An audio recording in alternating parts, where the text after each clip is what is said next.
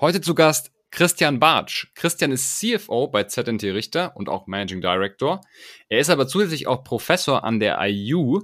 Also sprechen wir heute einerseits natürlich über seine C-Level-Tätigkeit, andererseits auch ein bisschen über das Professorenleben. Wir haben uns viel über, wie verändert sich das C-Level, was muss man können, um im C-Level zu bleiben, auch erfolgreich über längere Zeit und ob er das überhaupt als ja einen gangbaren Weg sieht, lange im C-Level zu sein. Und dann hat er mir natürlich auch noch erzählt, was seine persönlichen Strategien sind, um das eben erfolgreich zu machen und lange zu machen. Also wie immer unbedingt bis zum Ende durchhören, denn dann gibt's die Gold Nuggets, wie man erfolgreicher C-Level Manager oder Managerin ist, wird und bleibt. Jemands Podcast, let's go. Behind the Sea, der Atreus Podcast. Ich bin Franz Kugelum, Direktor bei Atreus und im Behind the Sea Podcast blicken wir gemeinsam hinter die C-Level Bühne. Christian, herzlich willkommen im Podcast. Vielen Dank für die Einladung. Schön, dass du heute extra auch noch natürlich ins Studio gekommen bist. Das sind immer natürlich sehr besondere Episoden für mich. Du bist CFO und auch Professor, bist bei ZNT Richter. Stell dich doch mal gerne kurz vor und sag auch kurz dazu, was, äh, was die Firma macht. Ja, also mein Name ist Christian Bartsch. Ich bin äh, Geschäftsführer oder kaufmännischer Geschäftsführer, also CFO bei ZNT Richter mhm. und dort für ähm, alles, was nicht Technik oder Sales ist, sozusagen verantwortlich. Äh, ZNT Richter ist ein äh, IT- bzw. Softwareunternehmen oder Softwaredienstleistungsunternehmen. Wir machen verschiedene ähm, Themen in Software. Ähm, Randthemen ist so ein bisschen äh, für Behörden sind wir tätig, als auch im Touristikbereich. Mhm. Aber das Hauptthema ist Industrie 4.0 mhm.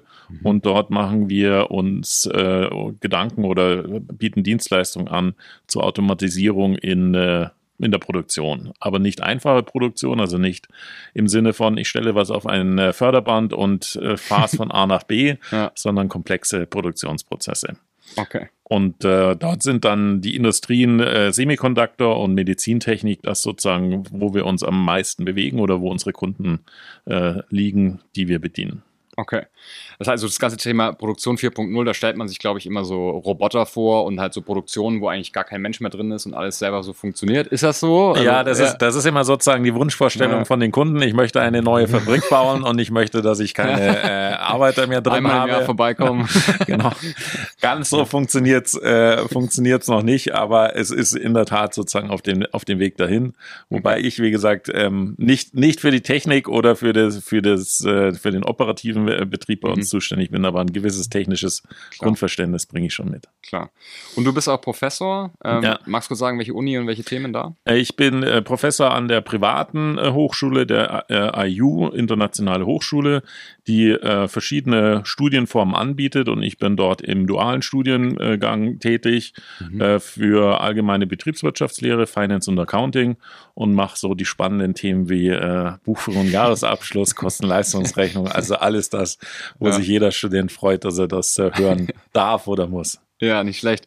Äh, kurz dazu, wahrscheinlich, äh, ich habe es ja auch mit der IU mitgekriegt, das hat ziemlich durch Corona wahrscheinlich auch sehr, sehr zugenommen, dass viele Leute ähm, sich vielleicht auch gedacht haben, ja gut, jetzt, wenn auch alles viel von zu Hause möglich ist, machen, mache ich vielleicht auch direkt mein Studium neu. Ihr habt da wahrscheinlich auch einen guten Wachstumsschub äh, mitgekriegt, oder? Dadurch? Ja, wobei man auch wirklich sagen muss, die, die Studenten, und deswegen bin ich jetzt auch zum Beispiel heute ins Studium gekommen, das, ja. äh, in, ins Studio gekommen, ja. dass äh, Präsenz ist, ist einfach unschlagbar. Also für mhm. mich war es zwar auf der einen Seite, weil ich beide Funktionen innehabe, ähm, sehr praktisch. Also ich konnte bei uns im Büro ins Besprechungszimmer gehen und die Vorlesung dann von dort aus machen und nach zwei Stunden wieder zurückgehen und, und normal weiterarbeiten. Mhm. Aber ähm, für die Studenten ist es schon wichtig, dieser persönliche Austausch und es ist auch was anderes, ob man jetzt halt über Zoom, entweder wenn die mhm. Kamera an ist, äh, hat man schon Glück, äh, aber ansonsten gegen so eine schwarze Wand von ja. 30 Leuten äh, eine Vorlesung zu machen, ist äh, ist mhm. nicht ganz attraktiv. Ja, also ich, wenn ich mich zurückerinnere an mein Studium, ich glaube, ich wäre auch mit Zoom nicht zurechtgekommen. Ich hatte so schon äh, Schwierigkeiten, zwei Stunden Vorlesungen aufzupassen. Wenn ich das dann noch mit Kamera und 2D und kann abstellen und kann rumlaufen, schwierig. Also man muss es, man muss die Vorlesung ja. auch interaktiver aufbauen, weil ja. nach 20 Minuten, halbe Stunde verliert man die Leute. Also man weiß ja auch aus dem Geschäftsleben, ja. je länger so eine Team-Session oder Zoom-Session ist, Mhm. Da muss irgendein äh, ja, Icebreaker oder irgendwas dabei sein und ansonsten driften die Leute ab. Absolut. Ja, schauen wir uns mal an, wie du äh, so zu den ersten geschäftsführenden Themen auch gekommen bist. Ähm, wie, erklär mal ein bisschen, wie bist du aufgewachsen? Was hast du studiert? Ausbildung? Also ich bin, ich habe sozusagen den klassischen BWLer-Weg ge äh, genommen. Ich komme aus einem unternehmerischen äh, Elternhaus mhm. und äh, da war im Nachhinein für mich sehr, sehr gut, aber durch meinen Vater geprägt, äh, dass äh, ich zwar studieren konnte, was ich wollte, es galt für meinen älteren Bruder ähnlich, mhm. aber wir sollten erstmal eine Ausbildung machen. Es war mhm. unklar, also es war, gab keine Vorgabe, welche Art, mhm. aber erstmal arbeiten, damit man mal das Arbeitsleben kennenlernt, dass man weiß, äh, dass man äh, regelmäßig aufstehen und zur Arbeit gehen muss, ob man möchte oder nicht. Ja. Und äh, das war sozusagen die, äh, die Vorgabe. Da war es bei mir eine klassische Banklehre und danach habe ich das äh, BWL-Studium äh, entsprechend gemacht. Okay, alles klar. Und ähm, Unternehmerfamilie könnte man auch sagen, ja, dann vielleicht wird man selber auch mal Unternehmer. Ähm, wie war da so die? Ja, also für mich habe ich das ähm, äh, als Möglichkeit äh, gesehen. Ähm, ist vielleicht zum, zum, zum Hintergrund ist nicht eine ganz einfache Familie, also so Familienunternehmen, mhm. was aber sozusagen leider den, den, den, den, den äh, schlechten Weg des Familienunternehmens genommen hat, sodass das sich für mich keine berufliche äh, Option war. Aber ich jetzt mir jetzt mir vorstellen können. Mhm. Im Gegensatz dazu, mein, mein Bruder war von Anfang an klar, das war nichts für ihn. Okay, ja, klar, ja, ist natürlich auch immer so. Aber, ähm, sag ich mal, in eine C-Level-Rolle zu kommen oder so eine geschäftsführende Rolle, das hast du schon von Anfang an gewusst oder war das auch erst so, hat sich ergeben? Das hat sich ehrlicherweise ein bisschen ergeben, wobei ich mich insgesamt sehr als Finanz-Allrounder äh, verstanden habe. Hm. Also ganz am Anfang mit der Banklehre im Rücken dachte ich, dass ich äh, in die Bank zurückgehe nach dem Studium. Das wollte ich dann nicht, bin in die produzierende Industrie gegangen, also war ähm, bei der Linde AG damals mhm. äh, tätig oder habe dort meinen beruflichen Anfang gehabt ja. und ähm, habe ja ein bisschen vielleicht ungewöhnlichen Weg gemacht, weil ich erst in die Industrie gegangen bin, dann in die Beratung und mhm. dann noch ein paar äh, Schlenker gemacht habe, um dann sozusagen dort rauszukommen, wo ich jetzt heute bin. Mhm. Okay, ja, interessant. Jetzt mal hinblickend ähm, auf die Themen, die du schon als, Geschäftsführer gemacht hast und vielleicht jetzt speziell auch die, die du jetzt machst. Ähm, was sind denn so deine, deine Top-Learnings, wo du sagst, hey, das äh, macht einen zu einem guten C-Level-Manager oder zu einer guten C-Level-Managerin. So kann alles sein. Also ich glaube, es verwandelt sich die, die Arbeitswelt ja heutzutage immer mehr dorthin, du musst die Leute mitnehmen und das funktioniert nicht mehr. Das, das Thema, also ich glaube, dass es früher auch schon nur bedingt funktioniert hat, äh, oder die Mufti. Also sozusagen die Leute äh, machen nicht einfach, was man ihnen sagt, mhm. sondern wenn man ihnen erklärt und wenn man sie mitnimmt und wenn man ihnen auch in gewissen ähm, Räumen oder Möglichkeiten ja. sozusagen zur eigenen Entscheidung gibt, dann äh, ist das sozusagen das, wo sie Spaß an der Arbeit haben. Wenn sie Spaß an der Arbeit haben, werden sie gute Ergebnisse haben mhm. und dann läuft das Ganze Ganze auch entsprechend. Mhm. Würdest du sagen, dass C-Level-Management nach den Funktionen unterschieden werden muss, so leicht? Also, dass zum Beispiel ein Finance, also ein CFO, irgendwie anders, äh, anders sein muss, vielleicht vom Charakter oder von den Werten als jetzt ein CEO? Und wenn ja, was, was würdest du so sagen? Ähm, ich würde das schon sagen. Also, es sind vielleicht nur Nuancen, aber ein CEO ist ja sozusagen für die Strategie verantwortlich. Der muss eine gewisse Vision haben. Der muss mhm. auch ein bisschen sozusagen outside of the box denken können. Mhm. Ein CFO äh, ist natürlich sehr zahlenfokussiert, der muss sehr genau arbeiten. Mhm. Das heißt nicht, dass ein CEO nicht auch genau arbeiten muss, aber mhm. da ist schon so eine gewisse Prägung, die ich entsprechend mitbringen muss. Äh, mhm. Ich sage jetzt, wenn ich, wenn ich dann auch für Personal oder sowas zuständig bin, muss ich auch eine gewisse oder vielleicht einen Tick höhere Empathie mitbringen als jetzt ein CFO. Wahrscheinlich, ja. Und deswegen, ich glaube, es ist, sind Nuancen, aber es gibt schon unterschiedliche Ausprägungen, die man mitbringen sollte. Mhm. Und dann ist wahrscheinlich auch wichtig, dass du da halt eine gute Mischung an verschiedenen Personen hast, dann in diesem C-Level-Kreis, oder? Also das, das ist definitiv äh, auch wichtig, sowohl sozusagen im C-Level-Kreis, mhm. als auch natürlich bei deinen Mitarbeitern. Also es ist zwar natürlich immer an, angenehmer, wenn du nur Leute hast, die genau das machen oder so mhm, denken wie ja, du, genau. aber du brauchst eigentlich die Mischung, die neue Aspekte oder andere Aspekte oder derartiges reinbringen, weil mhm. ob du es willst oder nicht, nach einer Zeit wirst du auch betriebsblind. Also du brauchst eigentlich andere Perspektiven. Mhm ich stelle mir das immer ziemlich schwierig vor, wenn man sagt, man möchte divers auch hiren, also anstellen und, und Leute finden, weil man sich ja, weil du gesagt hast, man gesellt sich ja lieber mit den Leuten, die irgendwie ähnliche Meinungen haben und so weiter. Das ist ja dann voll konter, also kontraintuitiv, dann ähm, Leute sozusagen einzustellen, wo man sagt, hm, das gefällt mir jetzt eigentlich erstmal nicht. Also man muss es aber ja trotzdem machen. Hast du da irgendwelche Tipps, um da quasi so voreingenommen reinzugehen oder, oder Ich ja. glaube, das kommt, das kommt mit der Zeit. Also ich erlebe es jetzt gerade, äh, weil wir auf der einen oder anderen Stelle momentan einstellen und ich das äh, natürlich sehr gerne mit den Kollegen mache, die dann mit den Leuten zusammenarbeiten müssen. Mhm. Und dort sieht man, wenn, wenn dort noch nicht so die ähm, Erfahrung oder ja, die, die Routine sozusagen für solche Gespräche drin ist, die suchen sich, das ist einfach die Tendenz, der Mensch ist, so wie du es ja. gerade gesagt hast, sich ihr zweites Ich sozusagen ja, aus. Und ähm, da muss man versuchen, ein bisschen sozusagen objektiver zu sein, sich zurückzunehmen und sagen, okay, was brauche ich für die Stelle und was äh, muss dort für einen Aspekt entsprechend mitgebracht werden. Mhm. Das heißt ja nicht immer, dass ich mit den Leuten Best Friends werden äh, möchte, sondern ich habe die das Ziel, mit denen gut zusammenzuarbeiten und das Unternehmen erfolgreich zu machen. Und insofern ähm, muss ich etwas ja objektiv sozusagen an die Sache rangehen. Ja, das ist, das ist wirklich wichtig. Glaubst du, dass jetzt in der Zukunft sich das C-Level irgendwie verändern wird? Weil vielleicht auch aus dem Grund, weil man jetzt mit AI natürlich dann auch eine sehr hohe Transparenz ins Wissen und, ins, und in, Themen reinbringen kann. Ähm, oder, oder generell glaubst du, dass äh, durch Änderung des Führungsstils oder so, dass sich das C-Level in der Zukunft vielleicht auch ändert? Ich glaube schon, dass sich das C-Level entsprechend ändert. Ähm, AI sehe ich jetzt sehe ich jetzt nicht so sehr als den als mhm. den Treiber dabei, mhm. aber ähm, was immer stärker kommt, was schon seit Jahren in den in den ähm, ja in aller Munde ist, ist War of Talents und die mhm. Anforderungen von den Mitarbeitern, die geführt werden sollen oder mhm. denen man auch vorsteht, ähm, sind einfach ganz andere, als das in der Vergangenheit war. Man muss, man muss ein bisschen mehr, sage ich mal, People-Pleaser werden mhm. und trotzdem noch äh, ähm, eine gewisse Strenge ja. haben, um die Ziele zu erreichen. Aber deswegen, das wird anders funktionieren, als das in der Vergangenheit funktioniert hat, aus meiner Sicht. Ja, ja, macht Sinn. Vielleicht so auf dich als Person äh, geguckt. Was, was sind denn so deine persönlichen Strategien, um, sage ich mal, erfolgreicher Geschäftsführer zu werden? Ist ja ein strapazierender Lifestyle. Ähm, ja, hast du da vielleicht irgendwelche Regeln, die du dir setzt, wie zum Beispiel, dass du Notifications ausmachst oder vielleicht auch irgendwann mal einfach dann das Handy abdrehst oder nicht mehr arbeitest oder bist du dauererreichbar? So, wie, wie, wie handelst du das? Ich glaube, das ist, das ist ein, das ist ein Learning gewesen. Man muss, ja, wie man so schön sagt, Nein sagen können oder man muss gewisse Grenzen äh, auf auf, aufzeigen können. Also, dass man auch wirklich sagt, nee, ich bin jetzt, äh, was weiß ich, ist zwar ein schlechtes Beispiel, weil es nicht 100% zutrifft, aber ich bin jetzt im Urlaub, dann ja. möchte ich auch sozusagen den, den Urlaub äh, ähm, entsprechend genießen oder nicht genießen, aber mhm. Erholung finden, äh, sagen wir es mal so.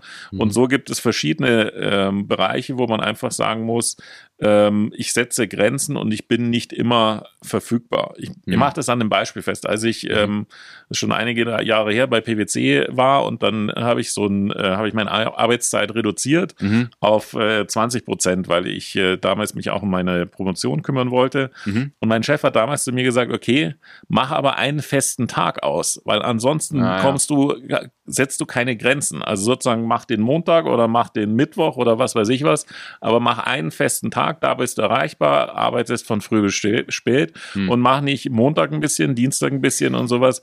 Und das ist, glaube ich, dort ähm, wichtig, dass man ähm, ja, man hat viel zu tun, man muss oft erreichbar sein, aber man muss gewisse Bereiche auch wirklich Grenzen setzen. Mhm, Grenzen setzen, ja, das stimmt. Und Nein sagen können ist auch so ein, ja. so ein Thema, ja, absolut.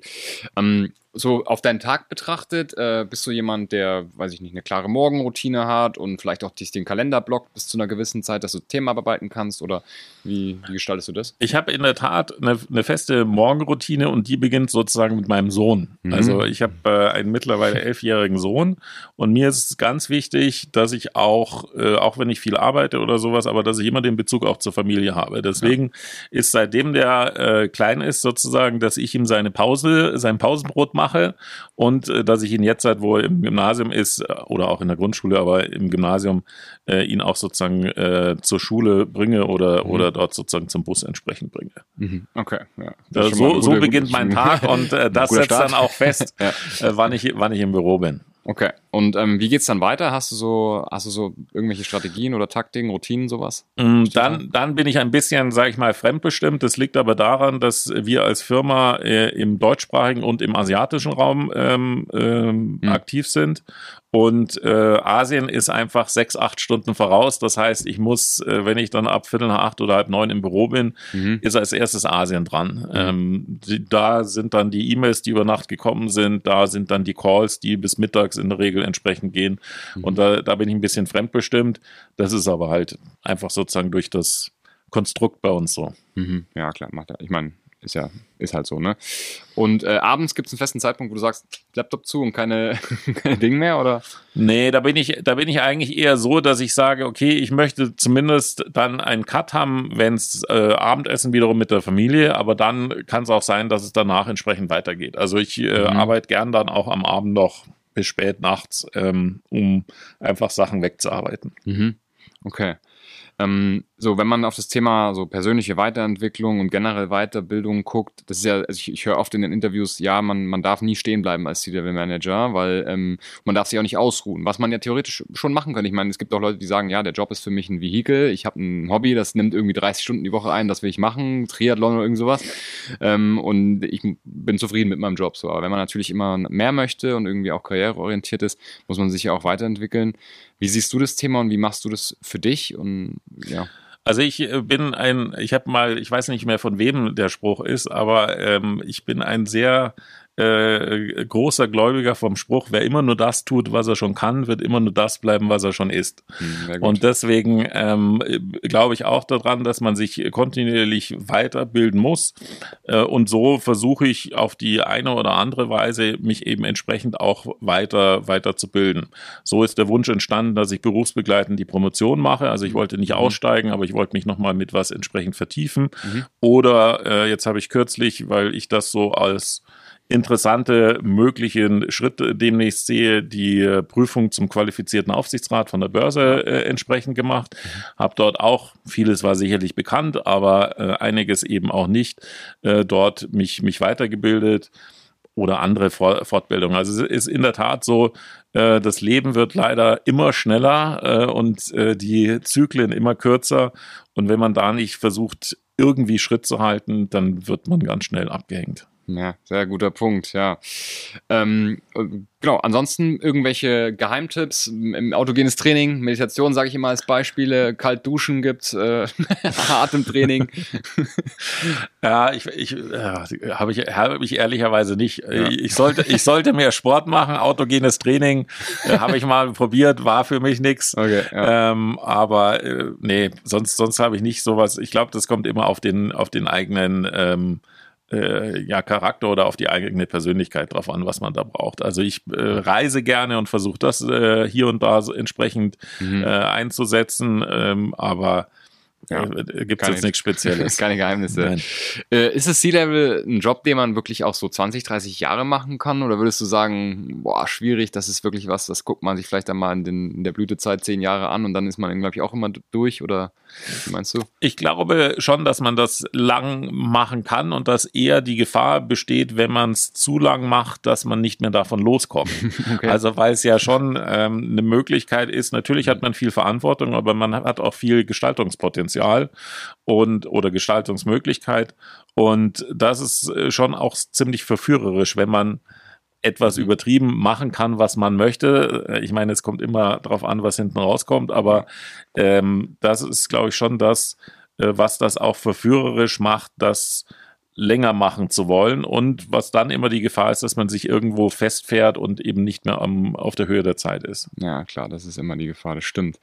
Ja, ähm, wir kommen schon langsam ans Ende vom Podcast, deswegen äh, eine letzte Frage oder zwei, zwei kurze letzte Fragen zum Schluss. Was wolltest du mal werden, als du ein Kind warst?